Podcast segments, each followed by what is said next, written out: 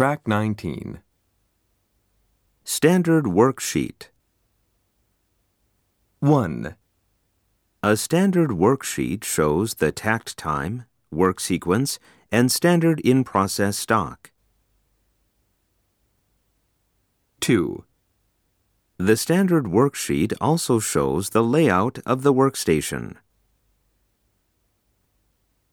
3, A standard worksheet is a chart to describe the standard methods of operations.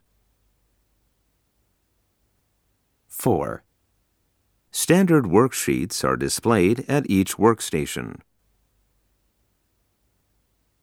5, Operators work according to the standard worksheet.